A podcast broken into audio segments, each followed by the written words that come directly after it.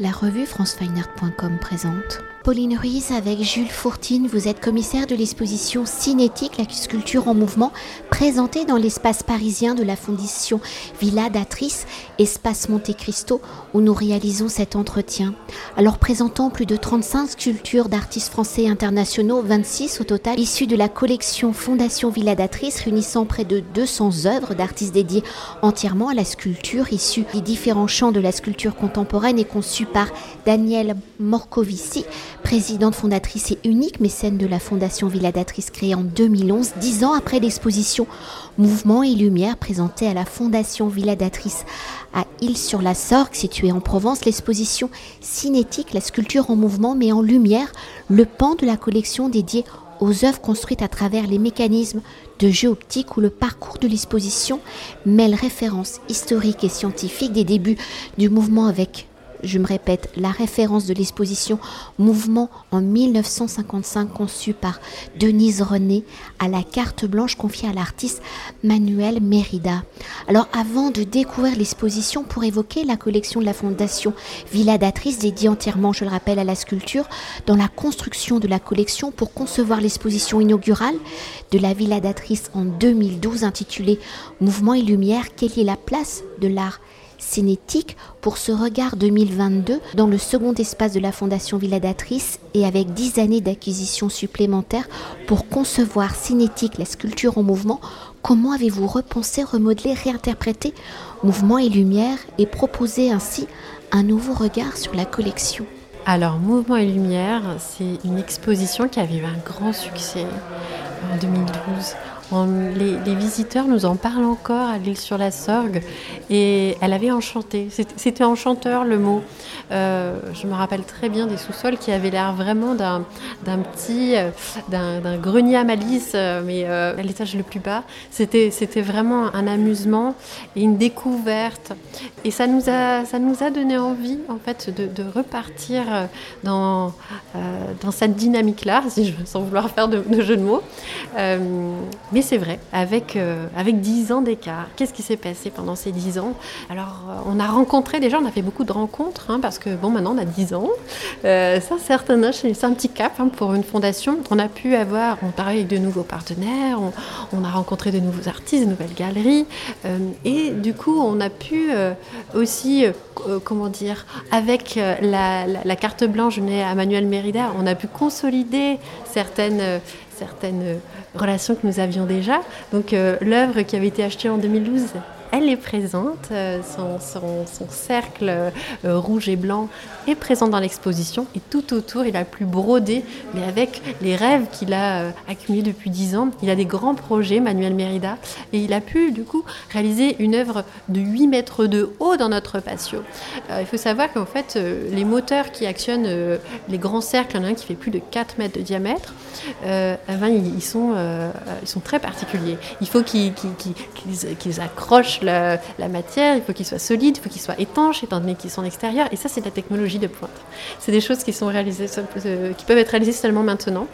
On a également dans l'autre patio euh, une œuvre d'Olivier Ratti. Alors Olivier Ratti, c'est une production euh, qu'on a réalisée avec CrossLab, avec les producteurs avec lesquels il travaille. Pareil, c'est nouveau. C'est avec de la LED, euh, avec quelque chose d'assez particulier, euh, avec une technologie euh, pour, réaliser cette ascension chromatique, cette manifestation du spectre de Newton. c'est des choses qu'on peut faire seulement aujourd'hui. donc, on voit des fois, en trois ans, on retrouve des artistes qui, nous remontent leurs œuvres avec des moteurs plus performants, qu'on entend moins. parfois, certaines œuvres on voit qu'on nous dit, euh, on se demande si elle travaille avec du magnétisme, euh, si comment est-ce qu'elle flotte euh, dans, l'air. donc c'est assez intéressant de voir comment la technologie a évolué, mais surtout les rêves des artistes aussi avec ces technologies. Elles ont évolué et elles nous permettent de faire des expositions encore plus enchanteresses. C'est vraiment ce qui nous motivait.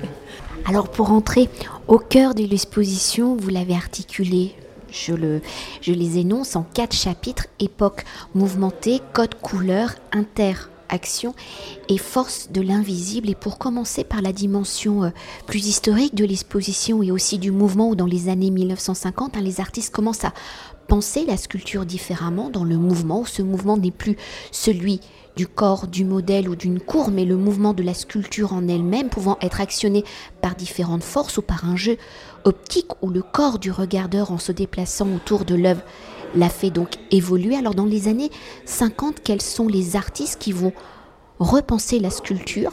Quelles sont les formes qu'ils vont mettre en place pour que la sculpture soit mouvement? Et comment ces artistes vont-ils se réunir et nommer ce mouvement donc art cinétique? Alors c'est vrai qu'on a la chance de présenter des artistes euh, qui étaient présents dans cette exposition euh, Le Mouvement 1955 à la galerie Denise René. Euh, des artistes comme Soto, avec euh, un jeu de moiré, euh, avec des vraiment qui va utiliser notre vision qu'on appelle une vision stéréoscopique deux sources, en fait deux yeux, nous permettent d'avoir deux sources de vision que notre cerveau va synthétiser et donc il va y avoir des petits défauts, des petits bugs et donc euh, ces petits bugs euh, vont créer des illusions d'optique. Donc c'est vraiment en, travaillant sur ces recherches et sur la recherche aussi sur la couleur, euh, sur la, vibration des matières que Soto va nous amener vraiment va, va matérialiser des sphères qui sont qui en fait n'existent pas ou qui va faire apparaître des couleurs là où il n'y en a pas.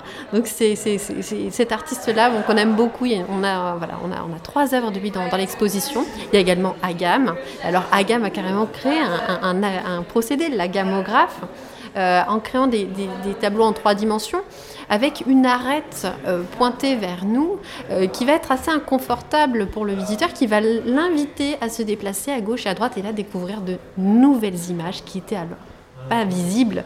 Et ça, c'est la magie euh, de la gamme. Donc, on va se déplacer de droite à gauche et de gauche à droite devant son œuvre euh, et découvrir de nouvelles formes géométriques et de nouvelles couleurs. C'est vraiment intéressant de la couleur également.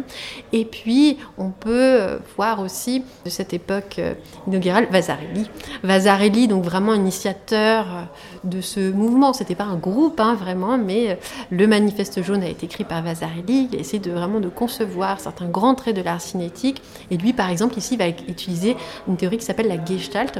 La Gestalt, c'était de, voir sans regarder. On va voir des formes émerger d'une forme par juste un procédé d'ascension chromatique, un jeu de couleurs. On va voir apparaître des creux, des formes, des reliefs, alors que la surface est totalement plane. Il y a également d'autres artistes, euh, d'autres artistes dans cette salle qui ont tous participé à l'exposition The Responsive Art, MoMA à New York, qui a en fait repris les grandes bases du mouvement, mais euh, en 1965, dix ans après, euh, toujours avec, euh, avec les artistes. Donc tous ces artistes ont fait partie de The Responsive Eye dans cette salle, et puis également des artistes qui étaient dans le groupe Le Grave, un, groupe français mais avec des artistes internationaux.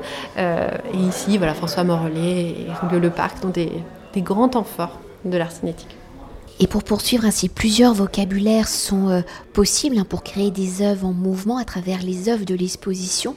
Comment cela se concrétise-t-il? On a compris, il y avait les jeux d'optique, le mouvement, la couleur. Comment les artistes utilisent-ils? Donc la couleur, les points de vue, les actions du corps ou encore le mouvement du temps oui, alors c'est vrai que le mouvement, pour beaucoup, euh, c'est euh, un moteur euh, qui fait tourner une œuvre. Eh bien oui, bien sûr, c'est le cas. nous avons des œuvres motorisées ici. Nous avons aussi des œuvres qui bougent grâce au, souffle, au souffle de l'air. et ça, c'est vrai que c'est quelque chose des artistes comme Susumu Shingu qui vont travailler sur, sur les forces naturelles, qui sont vraiment des artistes, des artistes japonais qui s'intéressent vraiment au mouvement de la nature, de l'eau, de l'air, euh, de, la chaleur même. Euh, et donc ici, un mobile donc bon, porte bien son nom, ça porte bien son nom, Snowflakes, qui ressemble à des flocons de neige qui volent euh, dans l'air. Mais également des, des, œuvres un petit peu plus... un petit peu plus subtiles au niveau du mouvement, puisqu'il y a des artistes qui ont vraiment utilisé la couleur pour, pour créer des dynamiques. Euh, la couleur, c'est vraiment quelque chose de purement humain. C'est un code qui nous permet de voir et d'appréhender en fait notre environnement. Et, du coup, ces artistes, ils l'utilisent, ils craquent presque ce code euh, pour créer des dynamiques. En, mettant des couleurs euh, entre elles, en, créant des cadences, on peut vraiment créer des dynamiques, des vibrations. Et ça, c'est intéressant. C'est un mouvement statique en fait, mais c'est assez intéressant.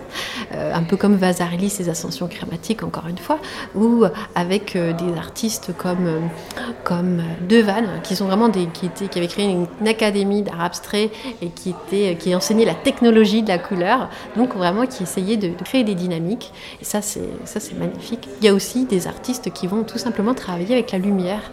Et la lumière, comme Anne-Veronica Janssens, euh, qui va essayer de, de, montrer, en fait, qui va capturer la lumière au sein d'un verre sécurité brisé, enchâssé entre deux plaques d'autres verre, un film polyester dichroïque. C'est assez technique, mais euh, en fait, cette, cette œuvre qui, qui est assez merveilleuse, hein, je l'avoue, un peu enchanteresse encore une fois, va capturer la créer des reflets chatoyants, euh, irisés, et ces, reflets vont changer au cours de la journée ou au cours de l'exposition dans, dans, le temps. Puisque la lumière n'est jamais la même. Nous sommes sur une planète qui bouge, le soleil n'est jamais euh, au même endroit selon la journée, mais aussi selon les saisons. Nous, on a une exposition qui est très longue, qui fait 8 mois. Donc au printemps, à l'été et en automne, on pourra avoir des couleurs différentes qui vont être capturées par cette lumière. Ça nous rappelle que nous-mêmes, nous sommes que mouvement, comme Robbie Cornelissen, euh, qui euh, crée une œuvre vidéo ici qui, qui est faite purement de mouvement.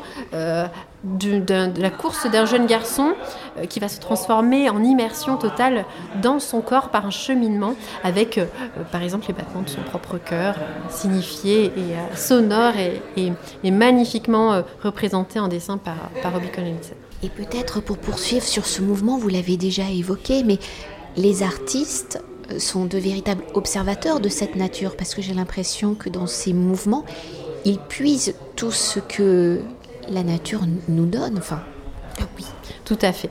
La nature est mouvement également.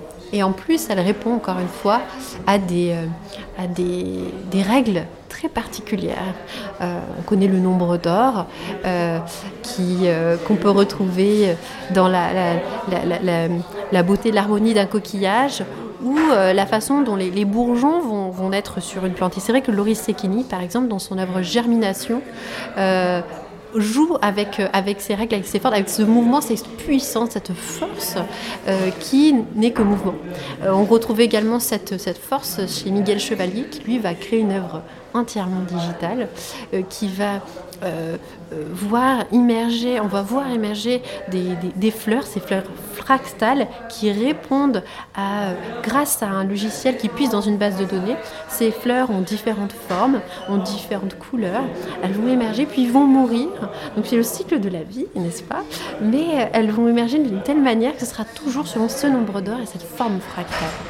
Une dernière question pour conclure notre entretien. Peut-on revenir sur la carte blanche à Manuel Mérida qui a pensé donc deux œuvres pour le lieu de l'espace Monte Cristo. Alors pouvez-vous nous dire quelques mots hein, sur l'artiste et en tant qu'artiste a-t-il toujours placé son œuvre, son écriture plastique dans le mouvement? Il se qualifie comme peintre, donc euh, pas forcément. Et pouvez-vous nous décrire les deux œuvres et comment ces deux œuvres s'inscrivent-elles justement dans la dimension historique de l'art cinétique? Alors, je ne compte plus le nombre de sculpteurs qui me disent qu'ils sont peintres. Et c'est vrai que c'est très, très intéressant.